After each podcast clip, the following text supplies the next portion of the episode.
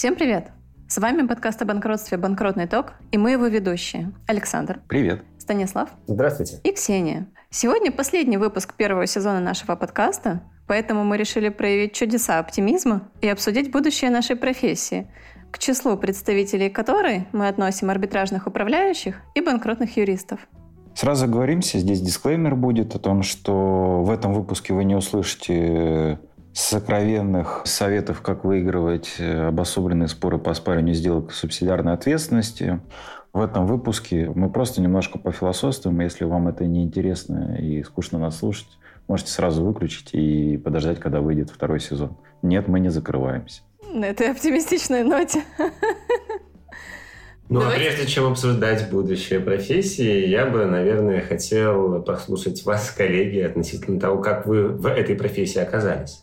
Ну, моя история, наверное, похожа на тысячи других историй юристов в банкротстве. Я пришла на работу, немножко поработала. В какой-то момент э, поступающие задачи стали казаться, касаться непосредственно каких-то банкротных вопросов, подсчета, соотношения голосов на собрании, каких-то поездок, включения в реестр. И как-то это все затянуло меня, и в какой-то момент я уже обнаружила себя выступающей в суде в качестве представителя конкурсного управляющего. Мне это было довольно интересно, и я решила остаться. Ну, что касается меня, я пошел работать в начале третьего курса. Узнал я о банкротстве об арбитражных управляющих от своей знакомой, которая пошла также работать к арбитражнику. Это начало третьего курса у нас еще не было банкротного права, и что такое банкротство я ну, так, только из фильмов, наверное, знал или из каких-то книжек. А, вот. Э, и пошел работать к управляющему. Стало достаточно интересно в том смысле, что в какой-то момент я понял, что банкротство охватывает все сферы права, которые могут быть, потому что если у тебя будет товарный знак или какая-то интеллектуальная собственность, ты будешь заниматься интеллектуалкой. Если у тебя строительство, ты будешь заниматься подрядом. И плюс э, все эти отрасли, том числе, например, с банкротством физических лиц у нас появился раздел семейного права. Все эти отрасли преломляются, деформируются при наличии банкротства. А второе, что меня восхитило, ты такой сидишь, пишешь запрос, тебе все отвечают. Ты просто бог по запрашиванию и получению информации, что недоступно на тот момент было необычным юристом, не даже адвокатом, потому что до введения административной ответственности за отказ а, предоставления ответа на запрос адвоката было года три или четыре. Ну, собственно говоря, вы, Александр, э, озвучили все те причины, по которым я остался сопровождать дела о банкротстве, а впервые я столкнулся с делом о банкротстве весьма крупного предприятия. Это было в середине 2000-х, и надо отдать должное, это дело слушается до сих пор. На тот момент времени это было в России первое дело о банкротстве, где процедура наблюдения шла несколько лет. И это была процедура наблюдения. Вот. Осознав, э, насколько интересными и увлекательными могут быть эти процессы, собственно говоря, все обоснование вы уже дали. А от себя я еще дополнительно отмечу, что я был восхищен теми участниками процесса, вернее, их представителями непосредственно, которые в банкротстве отстаивают, понятное дело, совершенно противоположные порой точки зрения. И в банкротство это сосредоточение специалистов, изначально получивших э, опыт э, в той или иной сфере, но развивающиеся в рамках сопровождаемых ими дел. Коротко дополню свое выступление тем, что меня изначально в банкротстве завораживала идея того, что на всех имущества все равно не хватит, поэтому мы вот на этом небольшом кусочке реальности будем устанавливать справедливость для тех кредиторов, которые оказались, ну не то что обманутыми, но которые оказались пострадавшими от ситуации, которая сложилась. Хотел бы сказать, что помимо всего прочего, не забываем о командировках. Когда у тебя какой-нибудь актив где-нибудь, не знаю, на безграничной территории нашей необъятной родине, находится, описываете заводы, пароходы, квартиры, не знаю. Но это интересно, ты просто окунаешься, едешь, окунаешься в какую-то чужую жизнь. То есть на ну, это интересно всегда смотреть. Ну и плюс то, что ты сказала, да, когда нас много апельсин один, вот это начало дележки, То есть это, мне кажется, самые ожесточенные споры. Таких, мне кажется, я нигде не видел. Я уж не говорю про субсидиарку. Потому что, ну, ты идешь там спорить по договору подряда. Ну, там такого нет, я не встречал, вот, чтобы прям так. Ну и вот от этого непосредственно мне обидно, что эти ожесточенные споры, когда имущества, безусловно, на всех не хватает, но эти споры не к выгоде ни одной из сторон, что как раз э, по мне так и обидно.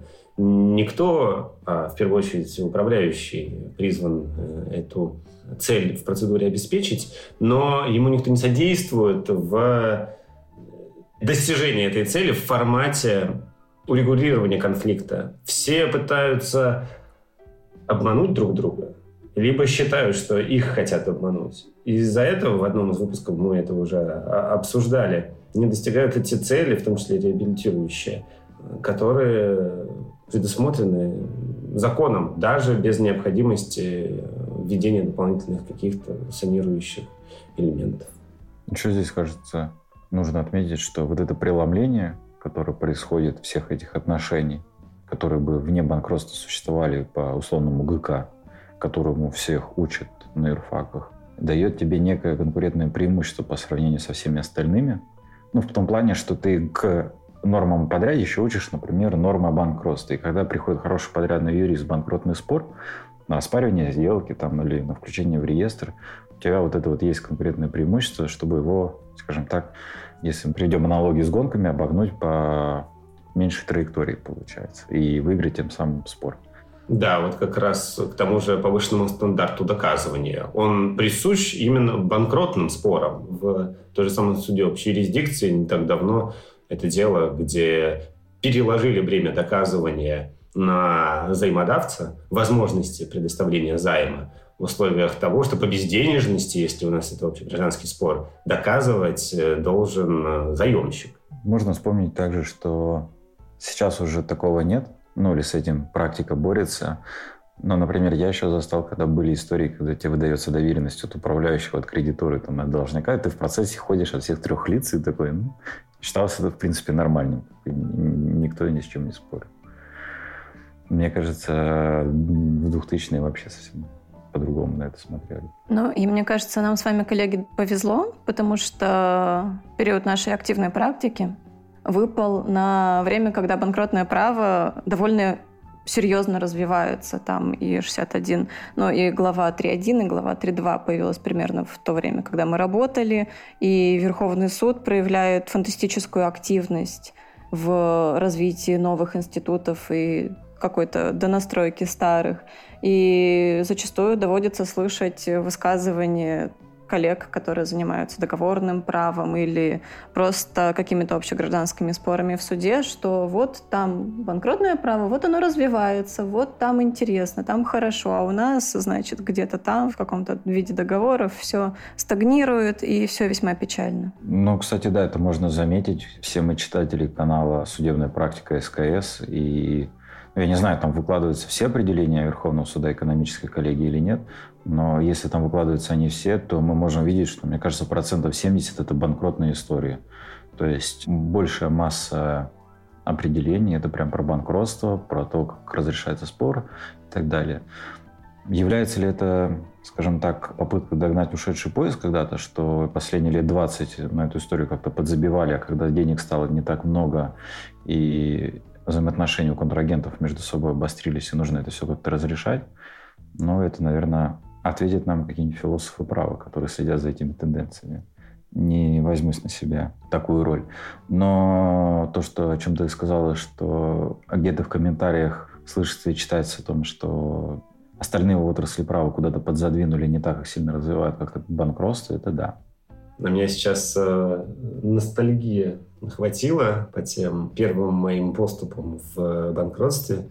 И примечательно, возможно, кто-то даже и не знает, что раньше регулирование было немного иное, и процесс рассмотрения дела о банкротстве был подчинен немного другим правилам. О той процедуре, о которой я уже обмолвился, ее вводили на тот момент времени одновременно с принятием заявления о банкротстве. У нас 18 э, февраля было подано заявление, 19 должник уже оказался в процедуре. А дела о банкротстве еще и тройки слушали в первой инстанции. а не судья единолично. Вот такой был интересный. А у меня такой вопрос. Вот когда по первенству слушали тройки, боковушки, активно принимали участие или... На самом деле весьма активно. Прям изучали, да? А там сразу назначали управляющего? Да, ты заявлял. У нас в процедуру заходил сам должник, и тогда еще должник мог просить и кандидатуру, и СРО. Собственно говоря, таким образом там все и началось. И до сих пор закончиться не может. И публикации о торгах у вас были в муниципальной газете? Все, все, все, все это было. А когда-то и этого-то не было. Когда-то все было гораздо иначе. Не, ну все эти эпичные истории, как люди не могли попасть на завод, чтобы там поучаствовать в собрании кредиторов или на торгах, да. где народ подымал таблички. Но, наверное, хорошо, что это осталось в прошлом, и сейчас мы имеем электронные торги. Можно спокойно сидеть в своем уютном офисе, нажимать кнопочку на повышение ставки. Главное, чтобы нажать вовремя. Но мне кажется, проследив все эти истории из прошлого, можно посмотреть, куда мы пришли. То есть в настоящий момент мы видим, как уже неоднократно мы говорили, маятник из стороны продолжниковского банкротства качается в сторону прокредиторского. Все обеления, очищение процедуры. Процедуры становятся прозрачнее, у вас ЕФРСБ, у вас торги электронные. Я вот не помню, была раньше обязанность такая, чтобы управляющий так часто сдавал документов? Наверное, была, да, тоже раз в три месяца. Вот. Но все равно доступ к тем же материалам дела гораздо легче стал. Электронное ознакомление, пожалуйста. Сейчас после пандемии особенно актуально стало. Я смотрю, так практически все стали грузить все в электронном виде. Подаешь ходатайство об ознакомлении в электронном виде, и тебе все дают, смотришь. Что тоже, соответственно, обеспечивает прозрачность процедуры. Если попробовать заглянуть немного в будущее, мне кажется, что если размышлять о каких-то тенденциях, жизнь, она сейчас такова, что в будущем банкротство, ну, про кредиторский подход, который там царствовал еще совсем недавно, уже по каким-то объективным причинам должен будет качнуться чуть э, к большему равновесию интересов кредиторов и должников, поскольку банкротства, которые должны, как мы предполагаем, пойти сейчас, они уже в значительной своей части вызваны объективными причинами, а не тем, что какие-то злонамеренные КДЛ довели компанию до банкротства и решили обмануть кредиторов. Да, безусловно. И, на мой взгляд, это как раз и объективная необходимость, чтобы дела о банкротстве рассматривались под таким углом. Потому что прокредиторский формат, э, он отчасти, на мой взгляд, э, несправедлив. Всех э, КДЛ автоматически считают недобросовестными, крайне сложно отбиваться. Нам дает определенный инструментарий сейчас и Верховный суд, в том числе в части права лиц, привлекаемых к субсидиарной ответственности, пересматривать ранее установленные требования, то есть влиять потенциально на формирование размера своих собственных обязательств за счет э, исключения необоснованно ранее установленных требований в реестре. Но, опять же говоря о будущем, я с той положительной тенденцией, которую мы уже обозначили, боюсь только за арбитражных управляющих. Потому что не так давно наш гость э, чуть ли не категорично говорил, что молодые ретивые не рвитесь в профессию, потому что она сейчас излишне зарегулирована. Кто не попадя пытается жаловаться на управляющего. Действительно, бывают э, управляющие, которые совершают ошибки – вот. Однако административный орган Росреестр, в отличие от суда, который устанавливает действительно некий баланс, пытается установить, достичь его, насколько совершенное правонарушение бездействие для конкурсной массы или кредиторов, или КДЛов критично. То есть в условиях же Росреестра, когда мы смотрим на сроки публикации и за это уже привлекаем к ответственности, ну, это излишне, действительно, страховки, ну и все-все-все прочее, что можно послушать в одном из наших предыдущих выпусков. И к тому, что положительная тенденция есть, но она не учитывает в этом новом мире э, нужд и потребностей профессиональных субъектов, а именно арбитражных управляющих. Возможно, если бы оценивалось в материальном смысле выражение работы управляющих выше, они бы не набирали столько процедур, за которые бы не успевали осуществлять контроль в должной мере и должной осмотрительности. Но это как бы другой вопрос, да, вопрос денег и так далее. Здесь, наверное, мне не стоит без статуса управляющего как бы обсуждать. Они сами за себя это все прекрасно скажут и расскажут, да, и вот эти все истории про 30 процедур по 30 тысяч рублей, которые уже в профессиональном обществе, мне кажется, стало каким-то мемом, ну, о многом говорит. Мы все прекрасно понимаем, что управляющие не получают 30 тысяч рублей в месяц, а зачастую они могут и год, и полтора работать за собственные денежные средства, лишь ожидая приход да, какой-то выхлоп от этой всей истории в будущем. При этом весь этот период, когда они не получают этих средств, они несут э, риски вплоть до лишения да, доступа к профессии, если мы говорим о дисквалификации. К вопросу о понесенных расходах, которые зачастую бывают, не возмещаются в процедуре. Не так давно, как раз на банкротном клубе, обсуждали одно из дел, где управляющему отказали в восстановлении ему процентов по вознаграждению в связи с погашением части требований путем предоставления отступного. Не вдаваясь в фактические обстоятельства этого дела, хотелось бы просто отметить, что в той процедуре управляющий понес собственных расходов на несколько миллионов рублей, которые лишение его вознаграждения, по сути, не были никак компенсированы.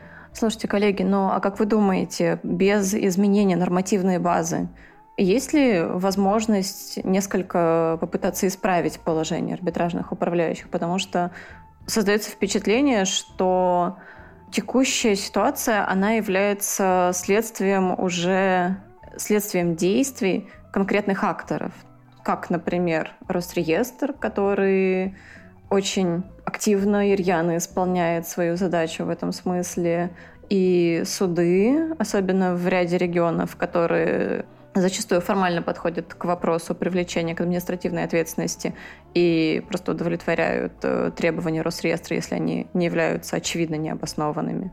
И это уже ведет к тому, что управляющие привлекаются к административной ответственности, потом дисквалифицируются и таким образом лишаются доступа к профессии.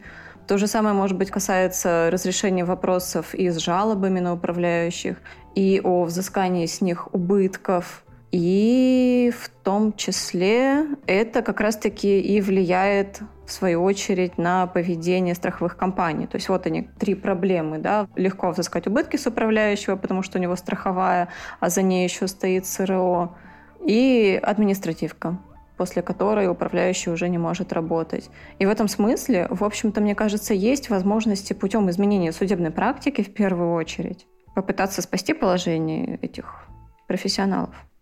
Ну, что касается доп. страховки, мы уже обсуждали, что сейчас это формальные критерии.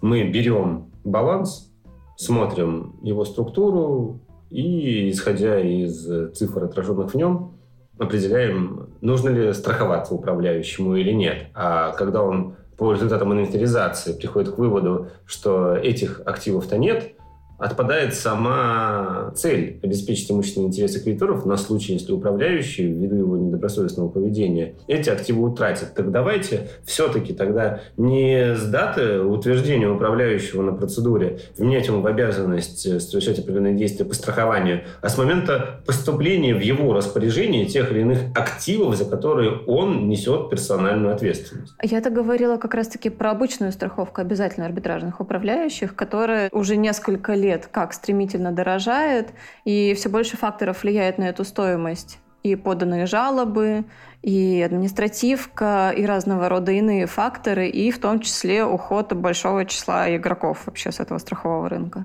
Да, вот коллеги арбитражные управляющие говорят уже, что страховые компании негативно относятся даже к ситуации, когда управляющий написал заявление об освобождении его с процедуры.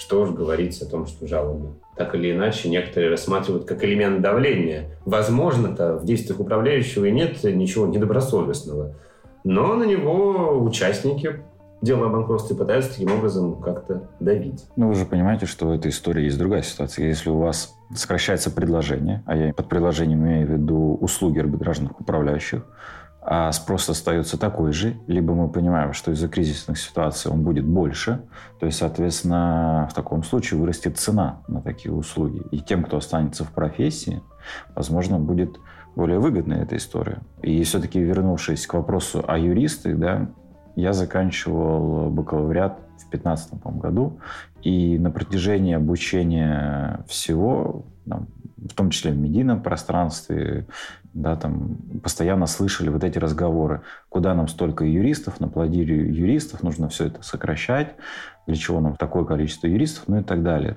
Насколько я понимаю, что эта тенденция ну, возымела какое-то действие, и количество бюджетных мест, в том числе на этих же юрфаках, идет к какому-то сокращению. Мы понимаем, что если такая тенденция продолжится, то, опять же, количество юристов будет уменьшено. Да, можно сделать скидку, что экономическая жизнь стране как-то замедляется и не, потребует, не будет такого количества экономических споров, например.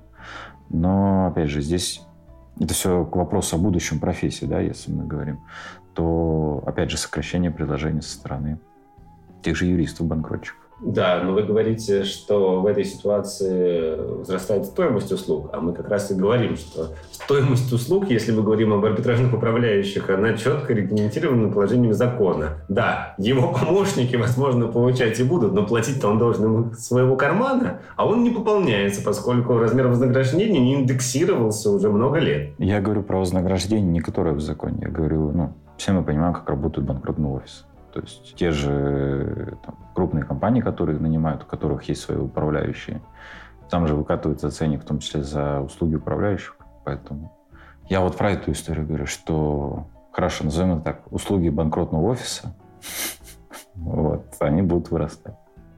Ну, по сути, это стоимость работы помощников, которые, по сути, за значительный размер вознаграждения призваны оградить управляющего от всех возможных рисков, позволить ему ничего ровным счетом не делать за свои эти 30 тысяч рублей и потенциальные проценты в процедуре. Вот, наверное, это и составляет львиную долю того вознаграждения, которое... Ну, как тоже не, говорить, это ничего ему не делать. Ну, а кто несет ответственность за, ну, за помощников тех же самых, назовем это так?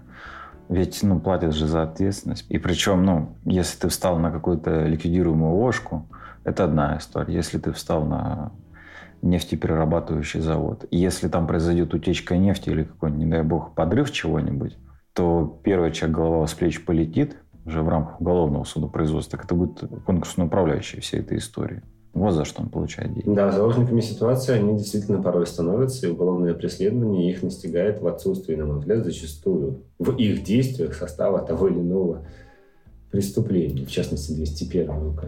При том, что если ты, скажем так, дистанцировался от процедуры и все возложил на своих помощников, которые там оспаривают, взыскивают, и они что-то прошляпили, то с тебя будут взысканы убытки, не с них.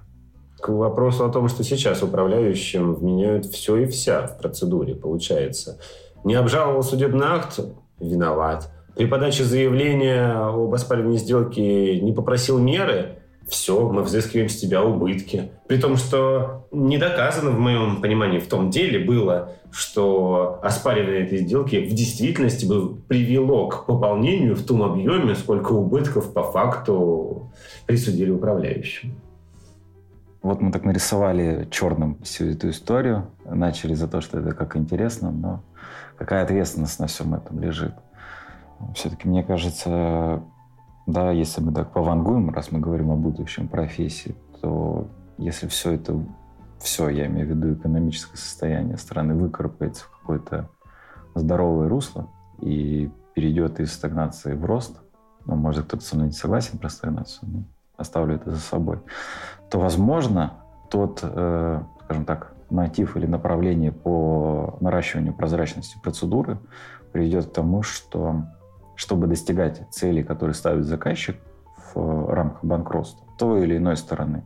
Мы все играем либо за должника, либо за кредитора, в зависимости от ситуации, приведет к тому, что это будет... Э, это уже сейчас есть некая партия в шахматы всегда. Шаг за шагом, что сделает твой понятно, что ты сделаешь в ответ. То это будет, э, мне кажется, в такой прозрачной процедуре вообще, на самом деле, очень интересная игра разума все за которые смогут наблюдать в том или ином виде. Мне кажется еще важным при обсуждении наших надежд на то, что экономическая ситуация рано или поздно выправится тем или иным образом, и мы не окажемся в такой правовой системе, где банкротство, в принципе... Отсутствует. Да, например.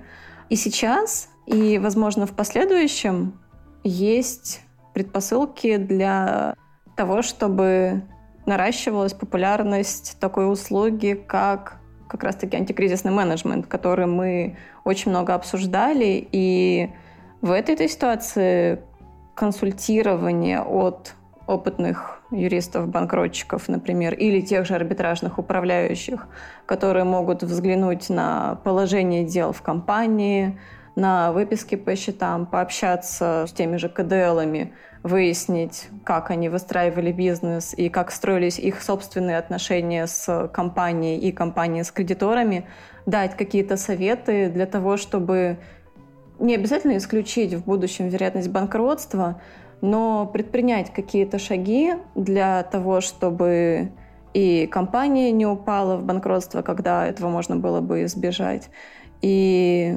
Например, предложить КДЛам быть более сговорчивыми при общении с кредиторами, попытаться выходить с ними на какие-то мировые соглашения, согласовывать отсрочки и так далее. Ну и, в общем-то, разрабатывать антикризисные планы и выполнять их. И таким образом, в том числе, и исключать собственную ответственность в будущем, потому что будет создаваться ситуация, в которой КДЛ действительно постарался спасти бизнес. Слушая тебя, я хотел вот тогда задать такой вопрос. Это нужно где-то специально учиться? Просто я вот вспоминаю себя и на юрфаке, чтобы вы понимали, банкротство у нас было четвертый модуль третьего курса. Ну, там какие-то лекции, какие-то семинары, все. И больше этот вопрос не поднимался. А по факту, ну вот я сейчас смотрю со стороны, это настолько важная часть, то есть это завершение жизни ну, экономического агента в правовом поле.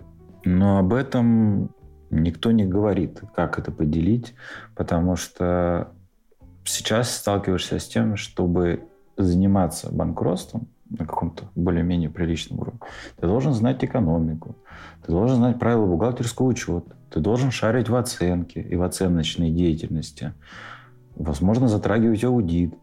Но этого ничего не было на юрфаке. Но это вам все дают на курсах арбитражных управляющих, прежде чем вы сдаете Профессиональный экзамен. Но я говорю сейчас про юристов в банкротстве, а не про арбитражных управляющих. Арбитражных управляющих, понятно, своя история. Но, на мой взгляд, если компании требуется подобный советчик, то, очевидно, его нужно искать не среди простых как раз юристов, а хотя бы среди тех, кто сдал соответствующий экзамен и пускай не сопровождает процедура, поскольку ему просто до вас э, не будет дела, и времени в первую очередь. Но подобный специалист сможет оказать вам ту или иную услугу, либо посодействовать в достижении мира с кредиторами. Похоже, нам нужен открытый реестр лиц, которые сдали, даже не сдали, а прошли курсы подготовки арбитражных управляющих, что тоже неплохо. А, вспоминая свой университет, у нас ситуация с банкротством была, если честно, еще хуже. Это было несколько лекций в курсе коммерческого права, а курс коммерческого права, он и состоял из тех вопросов, тех разделов, которые как-то не удалось в программе выделить в самостоятельный курс. И это, конечно, было удивительно, потому что на момент прослушивания соответствующих лекций на третьем курсе я, в принципе, знала примерно все то, что мне рассказывал преподаватель. И даже удалось его при написании курсовой работы несколько удивить. Ну, у меня, кстати, такая же история. Когда мы подошли к изучению в университете банкротства, мне семинарист рассказывал, что в банкротстве обязательно должны пройти все процедуры подряд. И никак иначе. То есть наблюдение, внешнее управление, финансовое оздоровление и только потом конкурсное производство. А мировое соглашение как же? Да, когда я ему пытался аргументированно объяснить, э, что не всегда так, и в законе нет такой обязанности, но на меня немножко косо посмотрели. Нет, я всю эту историю про образование начал с того, что будущие профессии должны ли как-то меняться программы того же юрообразования и так далее. Мы сейчас все знаем банкротную магистрскую программу в СПБГУ, да, но вот какие-то еще такие истории я не слышу. Возможно, где-то на Урале, в Екатеринбурге, где тоже сильная школа юристов-банкротчиков, насколько я знаю. РШЧП готовят отличных специалистов по банкротству. Так что, ну, в этом смысле, к счастью, какое-то движение вперед произошло, и я, если честно, несколько опечалена, что в момент, когда я поступала в магистратуру, таких возможностей у меня не было. Возможно, сейчас я была бы более талантливым, успешным специалистом в этой сфере. Дорогие слушатели, мы не обещали вам священной грали для побед в спорах, но все-таки мы вам раскрыли тайну. Идите учиться. Возвращаясь к тому, с чего началась эта дискуссия, мне кажется, как раз-таки и является хорошим аргументом для того, чтобы входить в профессию с позиции практика, как раз-таки то обстоятельство, что нигде и никак иначе тебе не удастся по-настоящему хорошо разобраться в предмете, даже при наличии прекрасного образования все равно, чтобы консультировать там, настоящих предпринимателей и давать им эффективные рекомендации о том, как выходить из кризиса, нужно своими глазами, там, своими руками увидеть какое-то количество этих кризисов, как ведут себя КДЛ, что происходит вообще с бизнесом, каким образом те или иные компании оказались в банкротстве. И после этого ты уже и, в принципе, сам больше в себе уверен. И уверен, самое главное, в своих советах, которые ты будешь давать своим клиентам. И качество твоих услуг – от этого только возрастет. И поэтому, наверное, самое лучшее образование в этом смысле, оно как раз-таки будет на практике. Тем более, что работа в том же банкротном офисе невероятно насыщенная и позволяет наращивать квалификацию довольно быстро. Что касается как раз образования, нужно отметить, что есть определенные программы, которым следовать вынуждены преподаватели. И эти программы не учитывают постоянных разъяснений, получаемых нами от э, экономической коллегии. Вот основной мотив, э, почему, возможно, на образование не стоит ставить, возлагать, вернее, большие надежды. В банкротстве только с практикой и изучением этой практики сможете сделать из себя хорошего специалиста. И поэтому нужно работать, и это интересно. Ну, это, мне кажется, такой общий совет, что хороший специалист тот, кто каждый день самосовершенствуется. Это не относится только к банкротчикам, это про всех. Но большая часть предметов, которые вам преподают, э, они не претерпевают такого количества изменений с точки зрения теории.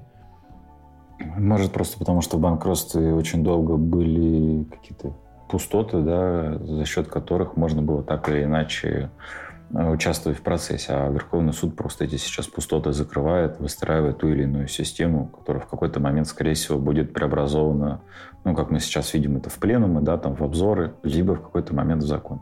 Все-таки говоря о тенденции, да, и будущем профессии, если мы видим, что Возможно, спрос будет нарастать на антикризисных менеджеров, на юристов в банкротстве с учетом роста потенциального банкротства, та самая фраза «кому война, кому мать родная», да, то имеет ли смысл, например, давать больше профиля в тех же универах на обучение вот всей этой истории?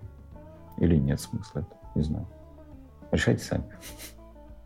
Завершая разговор про образование, хочется дать себе и всем коллегам рекомендацию – постоянно повышать свою квалификацию на кафедре банкротных телеграм-каналов, которых в последнее время появляется все больше и больше. И должна сказать, что коллеги действительно следят за практикой, находят важные кейсы, создают прецеденты, рассматривают те или иные аспекты с научной точки зрения. И мне кажется, это уникальная ситуация, которой прежде не было. То есть при достаточном количестве дисциплины при ознакомлении с этими материалами, которые предлагаются. Ну, то есть ты хочешь сказать, что, опять же, да, некая тенденция на то, что когда-то вот это вот, скажем так, закрытая, непубличная история банкротных офисов, когда все сидят там, что-то друг от друга шифруются, она выходит ну, на некую открытость, выходит наружу, все начинают вести какие-то телеграм-каналы, писать об этом, можно это читать и бесплатно обучаться. Раскрою секрет, у меня 500 непрочитанных сообщений про каналы о субсидиарке. Когда-нибудь я их все прочитаю. Возможно, кому-то полезно будут не только телеграм-каналы, но и выпуски нашего подкаста. На этой замечательной ноте хочется спросить у коллег, как им кажется, есть ли будущее у нашей профессии и каким оно может быть? Безусловно, будущее есть, и, очевидно, мой оптимистический взгляд э, разделяют многие коллеги. Кто-то рассматривает э, это будущее через призму тех кризисных процессов, которые происходят, а они априори будут импульсом к увеличению их благосостояния. Но я надеюсь, что качество предоставляемых услуг также будет э, способствовать э, достижению целей процедуры не только ликвидационные, но все-таки будут еще и положительные моменты в виде э, восстановления платежеспособности. Я надеюсь, что столкнувшись непосредственно с кризисом, каждый сделает для себя выводы и будет более лоялен к коллегам по цеху, потому что чаще всего бизнес взаимодействует с одними и теми же контрагентами на одном и том же рынке. А значит, проблемы той или иной сферы, отрасли, они знакомы каждому из участников этих бизнес-процессов. И открытый диалог, то, к чему я призываю, именно в этом, на мой взгляд, и зарок успеха, а значит и светлого будущего для всех, а не только для профессии арбитражных управляющих и банкротных юристов. Подводя свои какие-то выводы, можно рассматривать да, несколько вариантов. Совсем плохой, и когда шеф все пропало, и, и, наверное, его нет смысла обсуждать. А если говорить о более оптимистичной истории, то можно рассматривать какую-то...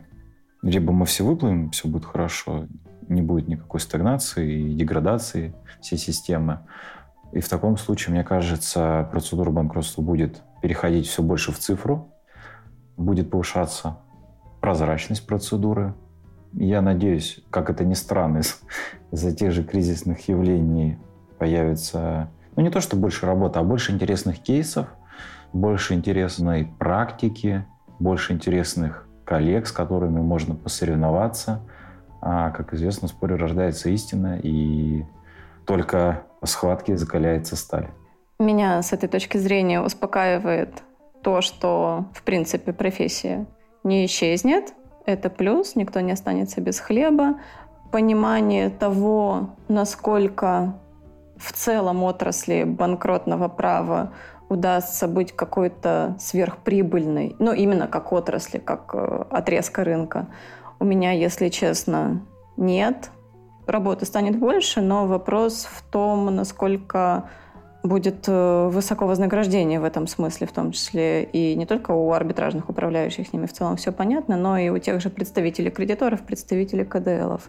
Но в самые странные времена, мне кажется, важным стараться держаться за коллег, за любовь к своему делу и стараться смотреть на свою профессию как на искусство.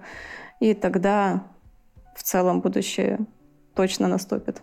Подводя итоги не только этого выпуска, но и этого сезона, хотелось бы отметить, что первое, поблагодарить моих соведущих. Спасибо вам, это был интересный опыт. Но мы не закрываемся, нет, э, не надейтесь на это. В 2023 году у нас есть планы на второй сезон, потому что в первую очередь нам интересно собираться, обсуждать и болтать о всем, что связано с банкротным правом как в России, мы надеемся, что у нас хватит силы на какую-то международную повесточку во втором сезоне. Кто-то нам обещал. Да, Ксения? Конечно. Ну и в целом практика бесконечно подбрасывает э, новые интересные вопросы, которые хочется не только там в суде где-то обсудить и посмотреть и сравнить свое видение с видением оппонента или видением суда, но и вынести в какую-то более публичную сферу, потому что многие вопросы действительно требуют обсуждения. И это одна из причин, по которой мы решили собираться снова и снова. Да, и я надеюсь, что во втором сезоне у нас будет еще больше интересных гостей. Возможно, кто-то из наших слушателей присоединится к обсуждению у нас в студии. Да, к формированию тем вы также можете подключаться, писать нам. Возможно, у вас какие-то есть интересные кейсы, которые бы также было бы замечательно обсудить в рамках подкаста. На этом мы не прощаемся, но говорим до свидания и до 2023 года. Еще услышимся. Всего хорошего. Пока. thank you